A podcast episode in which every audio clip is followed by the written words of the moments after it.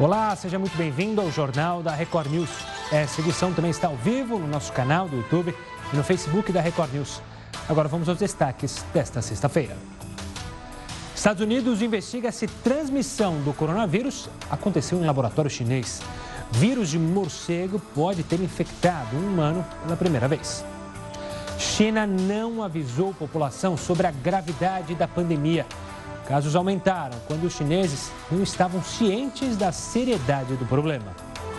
Supremo valida acordos de redução salarial e de jornada de trabalho sem o aval dos sindicatos. Sete ministros derrubaram a liminar de Ricardo Lewandowski. Nos Estados Unidos, uma mãe só pôde segurar o filho pela primeira vez 12 dias depois do parto. Veja na nossa imagem do dia.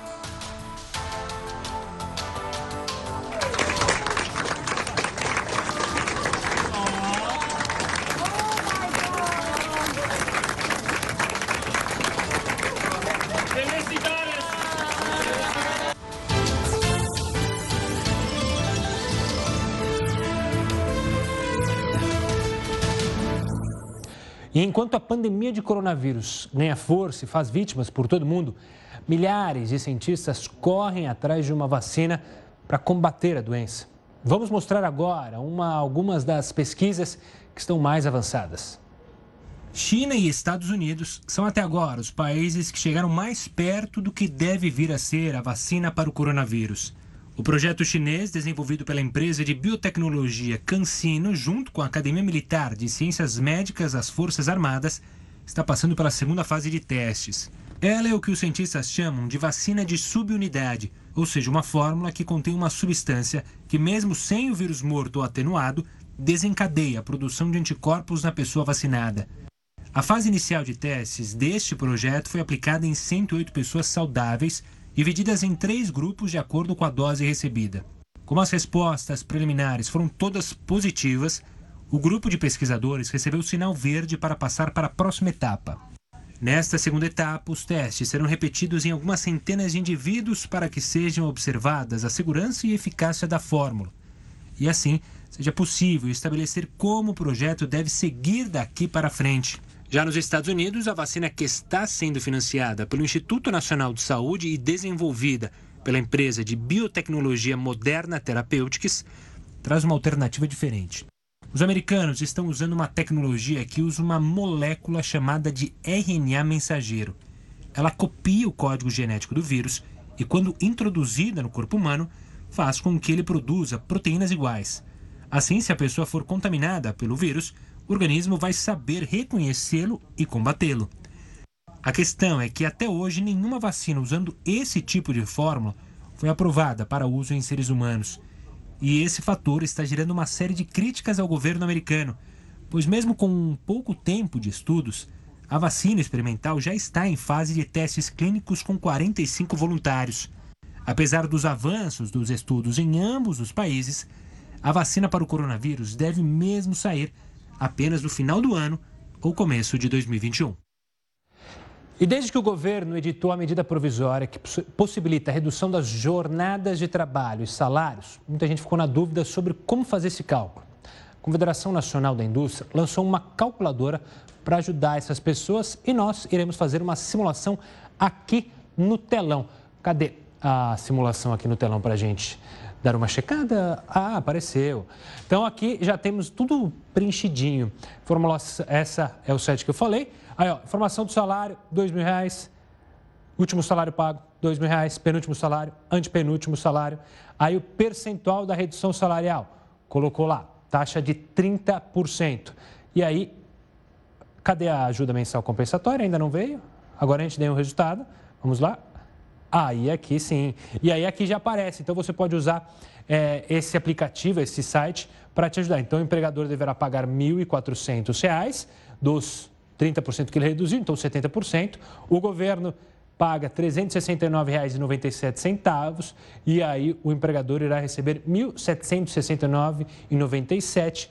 Obviamente fica aquém do salário dele, mas é uma redução salarial. Esses são os cálculos. Então, você pode, se quiser receber o link é, desse. Só repetindo, se você quiser receber o link dessa calculadora, é só pedir para a nossa equipe pelo WhatsApp. O número vai aparecer aí embaixo, assim como o código QR para você receber então esse link e te ajudar para saber quanto você tem a receber, quanto você pode perder de salário, tá ok? E olha, falando do presidente Jair Bolsonaro, ele disse que prisões de pessoas que descumpriram o isolamento são ilegais. É, mas será que durante uma pandemia as pessoas podem realmente ser presas porque estão na rua? Quem vai esclarecer para a gente é a advogada criminalista Lília Frankenthal. Lília, obrigado pela participação aqui. Obrigada com... a você, boa noite. Gustavo, tudo bem? Tudo ótimo. E Lília, vamos lá. Pode ou não pode prender porque está descumprindo é, quarentena? Então, aí nós vamos para aquele depende. É, se descumprir a quarentena, se a pessoa estiver infectada e sair por aí e descumprir a quarentena, pode. Agora, a arbitrariedade que estão cometendo, no meu entender, ela é absolutamente inconstitucional. O artigo 5 é uma cláusula pétrea que é, é, diz do nosso direito de ir e vir. Né? Então, se a pessoa está na praia, é, sozinha, não está em aglomeração, ela ser presa por isso, Baseada em quê? Ela não está contaminada, ela não está contaminando ninguém, então ela pode ir na padaria, mas ela não pode passear na praia.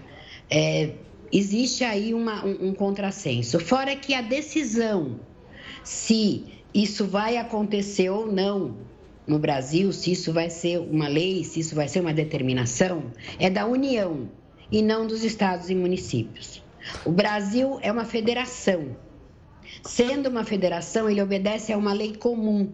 Não é como nos Estados Unidos, que cada estado tem a sua lei e a sua, a, as suas determinações próprias. Mas ele, o tá? Supremo, é? o Supremo não tinha decidido dar essa liberdade do governo e para os governos e para as prefeituras, então eles podem tomar essas decisões ou não? Não é para tanto? Então, o Supremo deu sim essa liberdade, a meu ver, o Supremo errou. Tá? A, a meu ver, é, isso não está correto. Uhum. Porque isso tem que vir da, do, do, governo federal. Uhum. Tá? É, é uma determinação é, de cima para baixo. Não dá para cada governador. Então, o governador, por exemplo, de São Paulo, ele quer que as pessoas fiquem em casa e que essa, que essa prisão seja decretada, ele tem que pedir essa autorização e tem que ter concordância do governo federal. Ele não pode ter essa supressão de, de, de, de poderes. Ele está abaixo disso. O artigo 5 da Constituição Federal ele é muito claro, ele é uma cláusula pétrea. Então, você restringir o, o, o, o, direito de ir e vir das pessoas, sendo que elas não estão efetivamente colocando em risco ninguém. Uma pessoa na praia, sozinha, sem aglomeração, não está colocando em risco a vida de ninguém. Lia... Né? Então, é, não, pode, pode terminar, por favor. Eu achei que você tinha. Então, pode isso concluir. é uma, uma, uma, arbitrariedade. O STF, as portarias todas se basearam no artigo 131, que diz do perigo de moléstia grave, 132, que diz do perigo para a vida ou a saúde de outro, o 267, que é a epidemia, e o 268, que é a infração à medida sanitária preventiva. Uhum. As pessoas já infectadas é uma outra situação. A pessoa está infectada, ela está em quarentena, ela está em isolamento domiciliar e ela sai para a rua, ela pode sim ser presa. Agora, inclusive, a estrutura regimental do Ministério da Justiça, tá? No capítulo 1, artigo 1 inciso 1, ela diz que é competência do Ministério da Justiça e da Segurança Pública é, restringir ou não garantias individuais que estão contidas no artigo 5 da Constituição.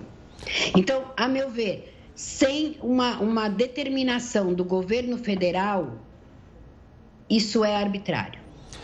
Lilia, e... hum. só para completar também, a gente viu algumas imagens é, de algumas prisões, uma específica delas, que aconteceu na praia, é, as pessoas às vezes podem confundir, elas podem ficar irritadas com o agente público, com o agente é, de segurança pública que está pedindo para elas saírem do local e acabarem cometendo um crime. Aí elas podem ser, sim, presas, como foi o que aconteceu com essa mulher, que ela foi e desacatou a autoridade policial. Ou seja, a pessoa pode se recusar a sair da praia, mas ela tem que saber que é a partir do momento que ela desacata... Respeitar a autoridade. Ela pode Respeitar ser presa, então. Apesar do desacato ter sido descriminalizado. Uhum.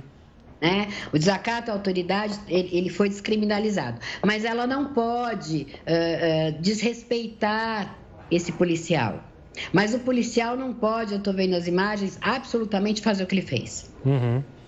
Né? Até porque nós estamos numa situação, sabe, que é assim, é, é, é, é muito delicada.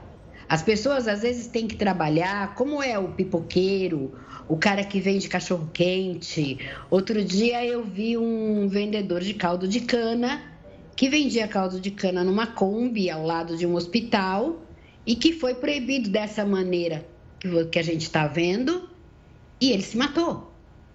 Então, até onde essa determinação ela pode ir? Até onde ela está infringindo um direito da pessoa de ir e vir? Então, outro dia foi também um, um coronel do exército passeando na praia sozinho. Que crime este coronel estava cometendo? Agora, você vai me falar em aglomeração, você pega ali uma série de pessoas aglomeradas em algum lugar, é outra questão. Aí sim elas podem estar colocando em risco a, a, a saúde de todos, um bem maior. Mas dessa maneira, no meu ver, o STF errou, porque eh, se fosse para dar essa determinação, teria que vir do governo federal. Uhum. E não de um partido, porque foi um partido político que, que, que, que ajuizou essa ação no STF. O STF eh, analisou e deu liberdade para prefeitos e, e, e, governadores. Até onde vai essa liberdade? E qual vai ser a enxurrada de indenizações e ações depois disso tudo contra o governo estadual? Veremos as cenas dos próximos capítulos. Ilia, quero agradecer demais a sua participação aqui conosco e explicando sobre essa outra nova polêmica, né? Afinal, são é, diariamente novas polêmicas relacionadas a essa situação única que a gente está vivendo. Lilia, obrigado. Muito obrigado. Até uma próxima. Tchau, tchau. Boa noite. Uma boa noite. Você que pegou a entrevista pelo caminho, Quer acompanhá-la de novo? É só ir lá no YouTube, tá? Nossa página youtube.com.br Record News, a gente está ao vivo lá e também todas as entrevistas, todas as reportagens, a gente sobe na nossa página. Ainda falando da questão judicial, a ministra Laurita Vaz, do Superior Tribunal de Justiça, negou o pedido de um advogado para suspender o sistema de rastreamento utilizado pelo governo aqui do estado de São Paulo durante a pandemia do coronavírus. O advogado alegou que a vigilância é uma invasão de privacidade e do direito de ir e vir, além de ser um abuso de autoridade. Ele, o advogado, considera que a informação de que o governo não terá acesso aos dados individuais dos usuários de celular é falsa, já que cada telefone é monitorado separadamente. De acordo com a ministra, o rastreamento não apresenta qualquer perigo ou restrição do direito de ir e vir e que tanto o governo estadual quanto as operadoras de celular afirmaram que o sistema não permite a individualização dos dados dos usuários. Apesar de não poder suspender o rastreamento para toda a população, o número do advogado foi excluído do sistema de monitoramento. Vamos ver como, como, estão os números da disseminação do coronavírus pelo mundo. No mapa feito pela Universidade Americana John Hopkins, já está aqui na tela. A gente já olha aí o número alto de 2 milhões 240 mil 191 casos em todo o mundo. O que chama muito atenção, claro, é o número de casos dos Estados Unidos, com 6.999 casos.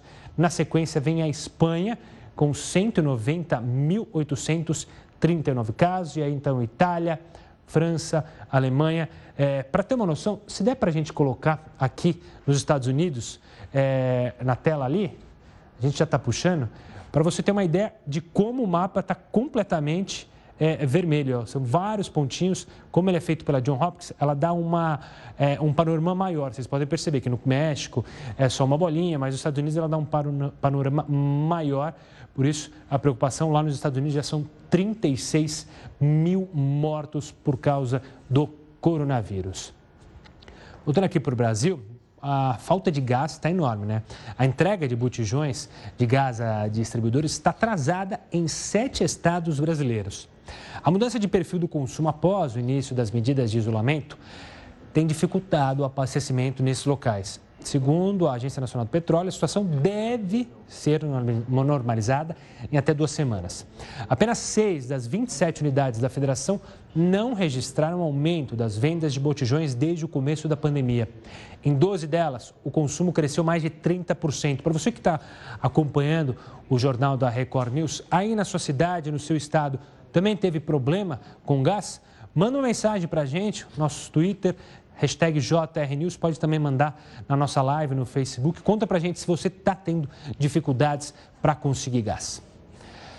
E olha, o levantamento trouxe a conclusão de que a China demorou para avisar a população sobre a gravidade do coronavírus.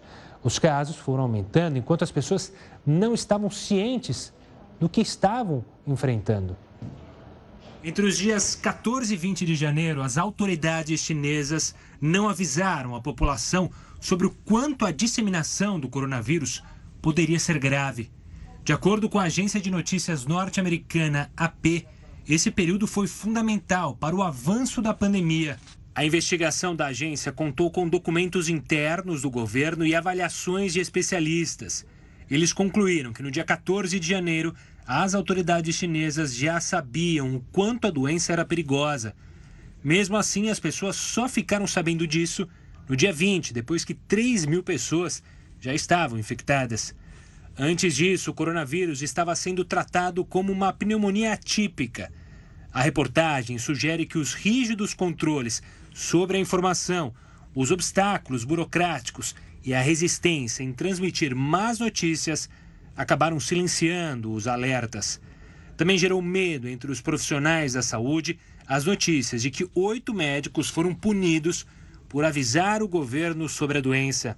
Pequim negou ter escondido informações e disse que desde o início dos casos alertou a Organização Mundial da Saúde. A AP teve acesso ao texto de uma reunião da Comissão Nacional da Saúde na China.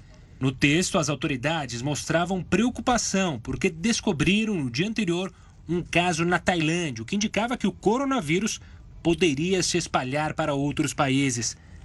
A partir de então, a comissão começou a organizar o combate ao vírus. Um documento interno deles tinha instrução para não divulgar as informações publicamente ou na internet. Enquanto isso, as autoridades continuavam transmitindo mensagens de tranquilidade. No dia 15, o Centro de Emergências, por exemplo, disse na televisão que o risco de contágio entre humanos era baixo. Cinco dias depois, o presidente disse o contrário. Um estudo da Universidade de Southampton, no Reino Unido, concluiu que teria sido possível reduzir em dois terços o número de infectados caso a gravidade fosse notificada uma semana antes. Assim, as pessoas poderiam ter mantido a distância uma das outras, usando máscaras, e as viagens também teriam sido canceladas. Por outro lado, alguns especialistas citados no levantamento da AP afirmaram que o governo tomou medidas decisivas e que não demorou tanto assim para se manifestar. E olha, a nossa pergunta hoje é sobre os governos rastrearem os celulares das pessoas para evitar aglomerações. A gente falou mais cedo da decisão do STJ sobre a situação aqui em São Paulo. Na sua opinião, as pessoas deveriam escolher se desejam ser rastreadas? Mande para cá sua opinião. WhatsApp é o 942 128 782 DDD 11 ou participe no Facebook, no YouTube, estamos ao vivo e também pelo Twitter, hashtag JRNews. E o descarte de máscaras e outros equipamentos de proteção individual que está todo mundo usando precisa ser feito de maneira correta para evitar que pessoas entrem em contato com esses materiais. A gente vai te explicar melhor daqui a pouquinho a melhor maneira de fazer isso. Enquanto isso, a gente vai para a nossa primeira live aqui no Jornal da Record News.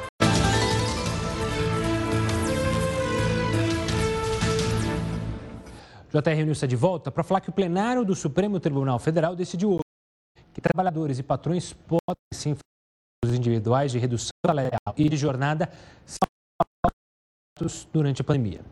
A decisão preserva, portanto, a medida provisória que cria o programa emergencial e derruba aquela liminar concedida pelo ministro Ricardo Lewandowski foi tema de uma entrevista aqui ontem e a gente já adiantava que a tendência era que o Supremo Tribunal Federal barrasse a medida, então está liberado. Não é necessário mais que esse acordo entre os funcionários e os donos das empresas seja repassado para o sindicato. Agora a gente vai falar mais sobre coronavírus. Como medida de prevenção à Covid-19, muitas pessoas começaram a usar máscara, luvas, geralmente aquelas descartáveis. O que muita gente esquece é que o que faz com esse material? A gente joga aonde? Esse material tá, pode estar contaminado. Aí se você joga no lixo, alguém pode acabar entrando em contato com esse material. Então vamos falar com o presidente da Associação Brasileira de Empresas de Limpeza Pública e Resíduos Especiais, Carlos Silva Filho. Carlos, obrigado pela participação aqui, por conversar conosco. Como que tem que funcionar então? A gente está vendo um monte de gente usar a máscara corretamente para evitar a disseminação dessa doença, mas as descartáveis, onde a gente joga? Olá, boa noite. É um prazer participar do Jornal da Record News e realmente esse é um ponto de preocupação e que precisa de um cuidado específico é, nesse momento, principalmente nesse momento da pandemia. É, uma mensagem muito clara é que as máscaras e luvas descartáveis não são recicláveis, devem ser descartadas no lixo comum. Se possível, nós indicamos, inclusive, que sejam descartadas no lixo do banheiro, no lixo do sanitário, é, para que realmente não sejam acessadas pelos trabalhadores da limpeza urbana, pelos trabalhadores da coleta seletiva. No descarte dessas máscaras e luvas utilizadas nesse momento, nós recomendamos ainda é, que seja feito com dois sacos, ou seja, um primeiro saco onde essas máscaras e luvas sejam descartadas, seja amarrado e isso seja colocado dentro de um segundo saco, também amarrado, para só então ser colocado para a coleta no dia e hora indicados pela prefeitura. E Carlos, tem alguma diferença é, de, do, do lixo da, de casa para empresa? Porque tem muita empresa que está oferecendo para funcionários, lembrando que há algumas empresas de serviços essenciais que estão funcionando e distribuem é, luvas, máscaras para os funcionários. A empresa tem que ter um cuidado especial também com o descarte é, desse material? Cuidado das empresas em geral no, na questão do fornecimento de máscaras e luvas para os seus funcionários é o mesmo do domicílio, exceto nas unidades de atendimento à saúde. Neste caso, por conta da é, regulamentação vigente no Brasil, os resíduos gerados no cuidado aos pacientes, eles são considerados resíduos infectantes. E aí eles precisam ser descartados de uma maneira separada e encaminhados para tratamento. No caso é, das demais unidades, nós temos a recomendação de descartar junto do lixo comum e realmente que seja colocado de uma maneira acondicionada para a coleta dos demais resíduos dessa empresa onde esse material for descartado. Tá certo. Carlos, obrigado pela participação e pelas explicações. Pouca gente pensou nisso, sobre o que fazer com o descarte. E a gente está, claro, vendo uma enxurrada de máscaras, tendência de vir mais máscaras para o Brasil, importação, e a gente tem que se preocupar onde e como descartar, e o Carlos explicou de maneira fácil. Carlos, obrigado, tenha uma ótima noite e até uma próxima. Uma boa noite, um bom fim de semana. Você aí na sua casa está descartando direitinho, agora você tem é, a informação de como descartar essa luva, ou seja, descarta ali no lixo do banheiro, deixa bem ensacadinha para justamente que ela não entre em contato com aquele que faz a coleta do lixo na sua rua, no seu bairro. A Justiça determinou que planos de saúde devem garantir tratamento imediato a infectados pelo coronavírus, sem considerar o cumprimento do prazo de carência de 180 dias. A medida vai valer para todos os beneficiários infectados ou com suspeita de estarem com coronavírus. Caso haja descumprimento da decisão, as operadoras terão que pagar uma multa de 50 mil reais por cada paciente que teve o atendimento negado. Olha, pelo menos 30 profissionais de enfermagem morreram por causa do coronavírus aqui no Brasil. Conselho Nacional de Enfermagem fez um levantamento sobre o quanto enfermeiros, técnicos e assistentes foram impactados pela doença. A gente separou os números aqui no nosso telão para você ter uma ideia de como essa classe está enfrentando ali no front. Então, impactos do coronavírus na enfermagem já foram 552 casos confirmados, 3.500 em investigação. E aí, outro número que chama atenção: denúncias que esses profissionais fazem às prefeituras, fazem aos governos estaduais, é, pela falta dos equipamentos de proteção individual, as EPIs, ou seja, luva, máscara, é, tudo que faz parte de, de um funcionário do hospital que necessita usar aquilo. São 4.800 denúncias em todo o Brasil, e isso vai desde estados ricos, digamos assim, como São Paulo, que houve sim denúncia, teve denúncia até de laboratório, que, a, que guardavam os, os testes do coronavírus. Tá, então, os impactos aos enfermeiros, às enfermeiras, aos técnicos em enfermagem, que fazem um trabalho esplendoroso, são eles que dão, que estão no front e a gente, claro, tem que dar voz a essa turma. Agora a gente fala com o Heródoto Barbeiro. É, não faz muito tempo se dizia que o, único, que o espaço, o Heródoto mesmo falou, seria o único lugar livre de coronavírus. Mas parece que isso pode não ser mais verdade. É isso mesmo, Heródoto? Uma boa noite. Olá, Gustavo. Retiro o que eu falei. Eu retiro o que eu falei. Olha, quando você trabalha em casa, assim como eu estou trabalhando aqui, né? Você começa a pesquisar algumas coisas, eu andei pesquisando alguns jornais americanos e cheguei à seguinte notícia, confirmada. É que três astronautas foram lançados essa semana para a estação espacial. E você não sabe o que aconteceu. Um alto funcionário do governo da, da Rússia viajou até a base de lançamento para tirar foto junto com os astronautas, sabe como é que é? Fica bacana aquela coisa toda. E ele ficou ao lado dos três astronautas. Será que a gente tem a foto deles aí ou não, Gustavo? Deixa eu perguntar, o pessoal já tem a foto aí para a gente mostrar? Tem a foto do astronauta aí ou não? Até mandei tá... a foto para mostrar. A gente já está subindo a foto, mas eu, na hora que você começou a falar, eu já comecei a imaginar. Ah, deu ruim. Aí Sim, está a foto. Pois é, então, aí tá, olha só. Esse cidadão que está com o círculo vermelho aí do lado, do lado esquerdo, ah. ele é o político que veio de Moscou. Os três que estão de azul são os três astronautas, dois russos e um americano. Logo depois que tiraram essa foto, eles subiram nesse foguete que está aí do lado e foram mandados lá para a estação espacial. Ocorre que esse cidadão aí, que está de vermelho, em volta do círculo vermelho, ele foi dado como positivo para o coronavírus. E ele pode ter contaminado os três que estão do lado dele. Olha como está do ladinho dos três astronautas. Então já se suspeita que ele poderia ter transmitido para esses três que estão aí. Esses três subiram no foguete, foram para a estação espacial e podem, veja bem, é uma possibilidade, hein? Podem ter contaminado a estação espacial, por incrível que pareça. Olha, olha onde chegam essas coisas. Né?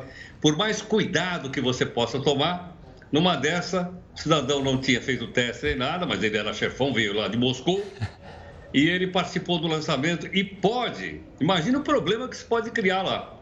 É um problema seríssimo, porque se esse pessoal ficar doente lá, é possível que eles tenham que voltar para poder se tratar aqui no planeta Terra. E olha, imagina o preju, além pessoal, o preju econômico que uma visita dessa de um político pode dar a uma questão eminentemente técnica, que é o lançamento de três astronautas para a Estação Internacional. Detalhe, ela é uma estação internacional, ela não é da Rússia. Russo é só o equipamento que leva o pessoal lá. A estação é internacional e, logicamente, outros países do mundo devem estar de olho para ver o que, é que pode acontecer agora lá. Que bela situação. Heroto volta daqui a pouquinho para falar sobre outros assuntos aqui no Jornal da Record News.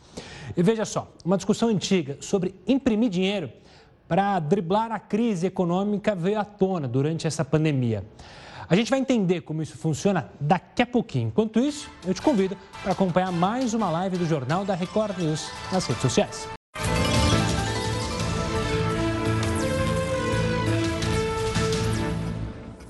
JR News de volta para falar sobre um decreto publicado nesta sexta.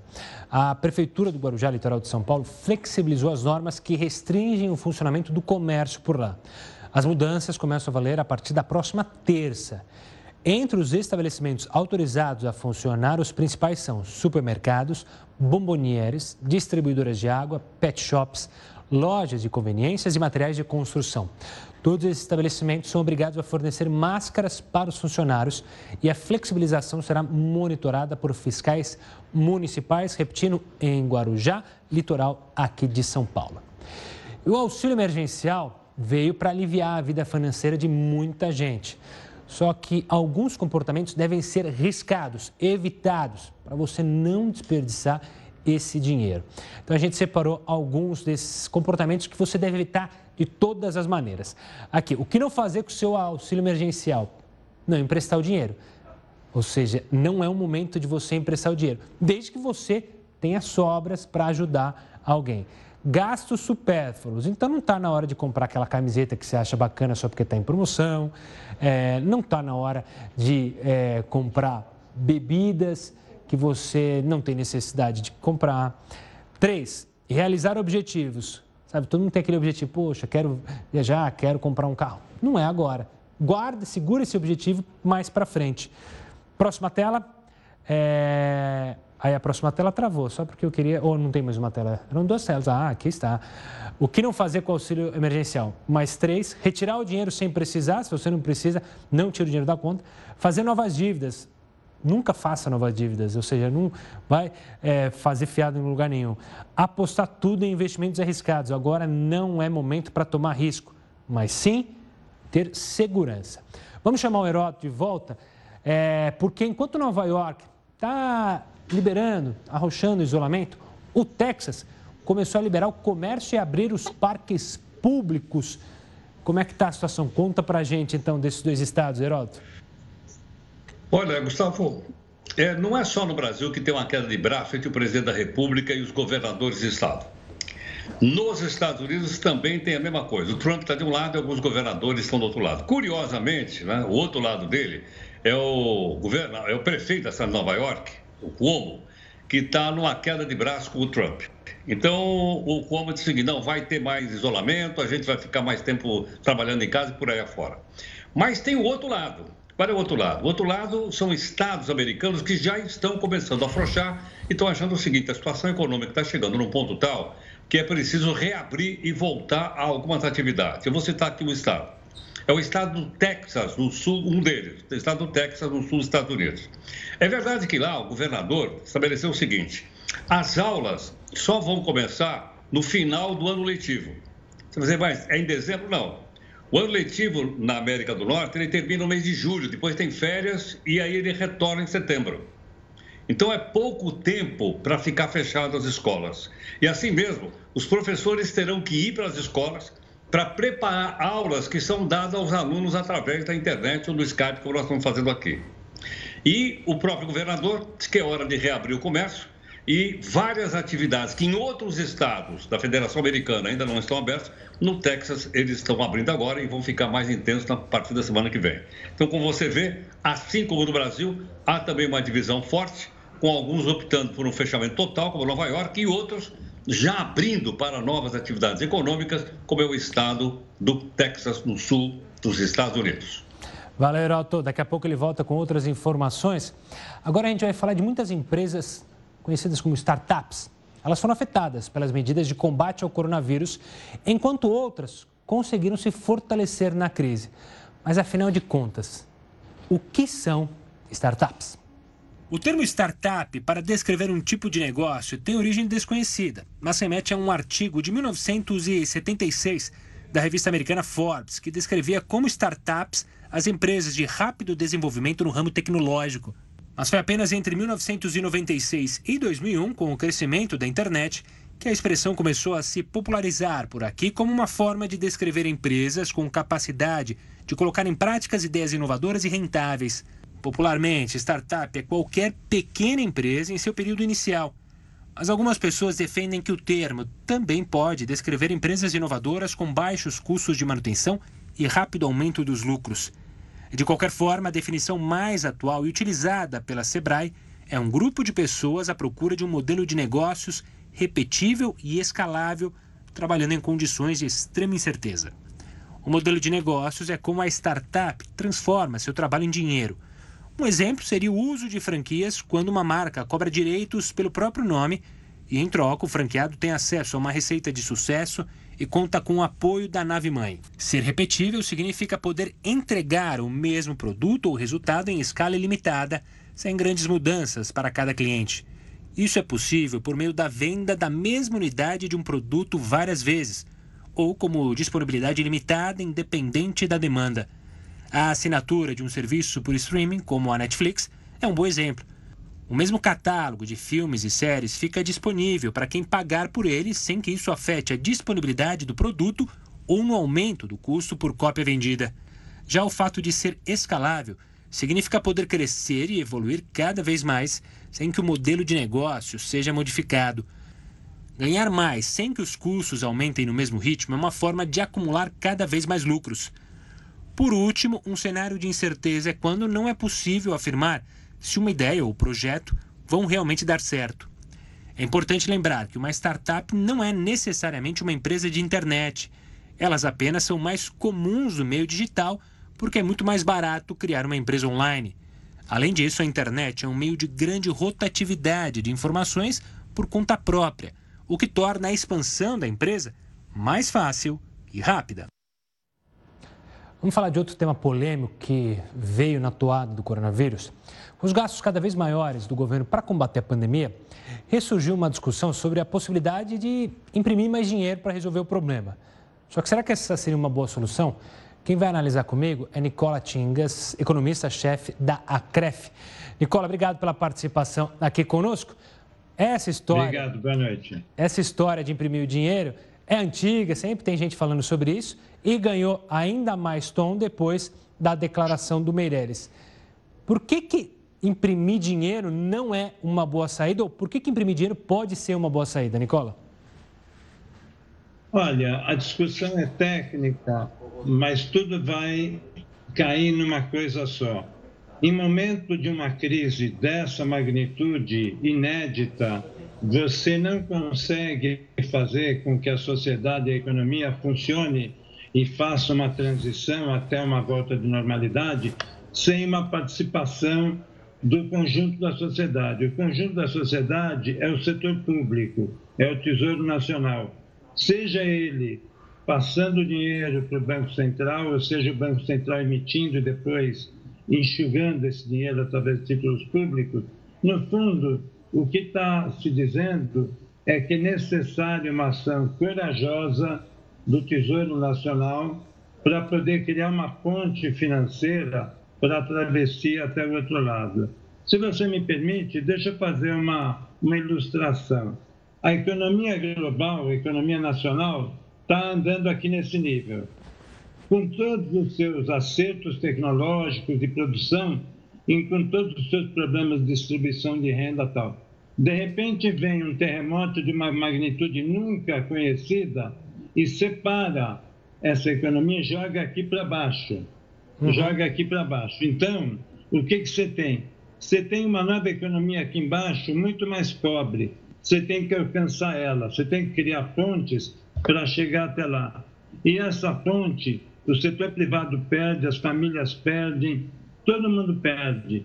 E quem pode sustentar dá um empréstimo para a sociedade ou próprio tesouro e vai ser pago pela mesma sociedade no futuro esse empréstimo.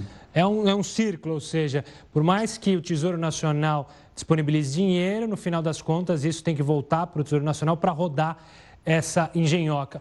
Outra questão que se foi falada é sobre as reservas internacionais que o Brasil tem lá fora. Durante é, um período que o Brasil estava bem economicamente, se teve muitas reservas. Como que funciona isso? Seria uma boa saída para o Brasil justamente não se endividar mais, não é, criar novas dívidas? vender essas reservas para utilizar no combate à pandemia, seja na compra de equipamentos, seja para crescer, é, fortalecer a economia?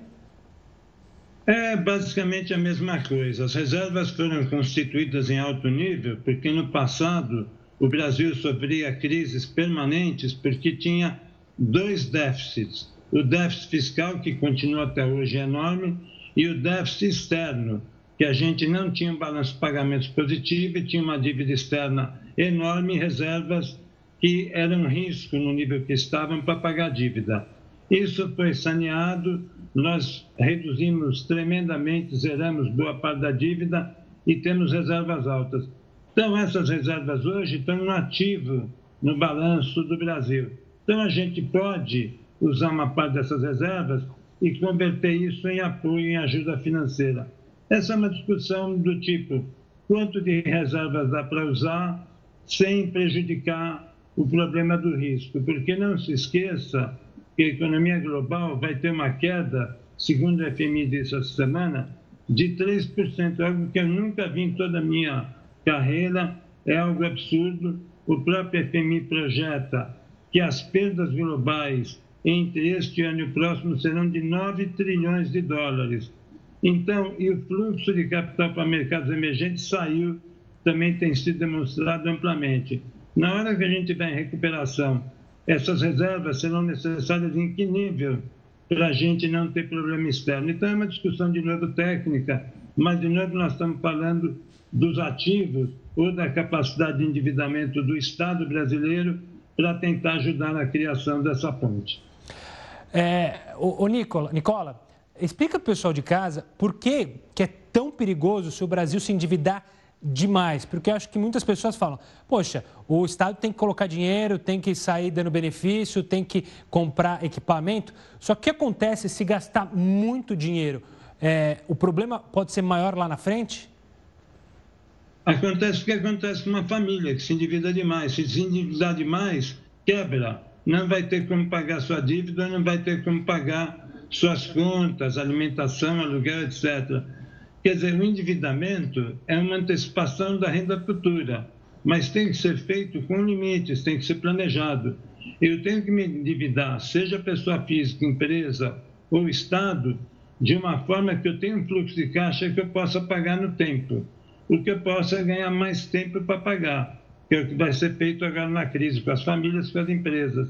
Mas isso também é, se esgota se não tiver capacidade de pagamento lá na frente. E se eu tiver com o Estado muito endividado, ninguém vai querer investir no Brasil, aplicar no Brasil.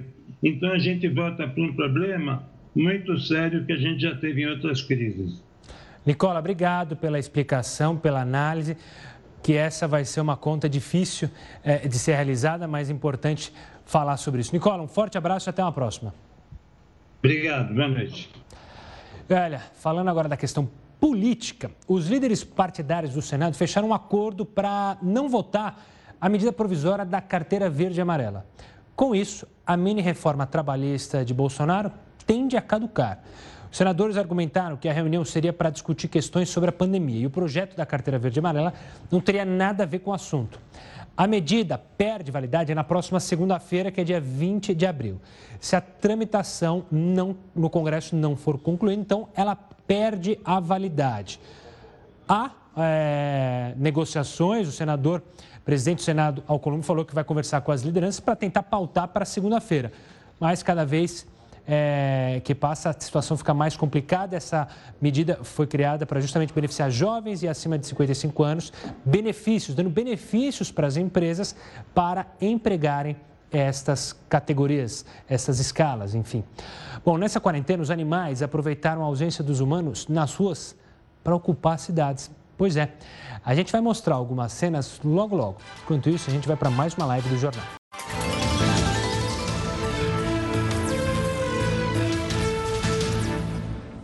JR News é de volta, de volta para falar do Senado mais uma vez, porque o Senado aprovou em segundo turno a PEC, que cria o chamado orçamento de guerra destinado exclusivamente a ações de combate à pandemia do novo coronavírus. Por videoconferência, a votação foi de 63 votos favoráveis a 15 contrários. Agora o tema volta à Câmara dos Deputados, porque o relator Antônio Anastasia fez algumas mudanças no texto original do projeto.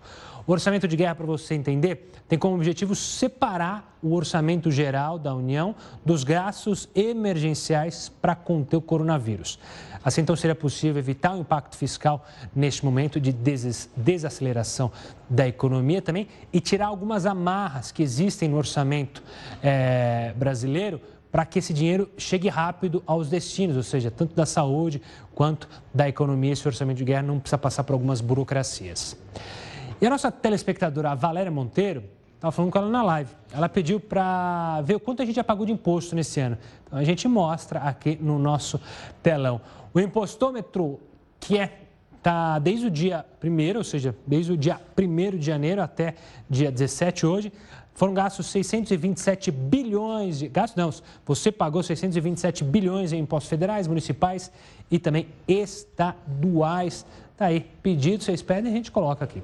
Agora a gente chama o Heródoto, professor, porque parece que os animais estão dando maior apoio para o isolamento. Conta essa história. Quer dizer que o Faísca está te apoiando aí no confinamento também, Heródoto? Exatamente.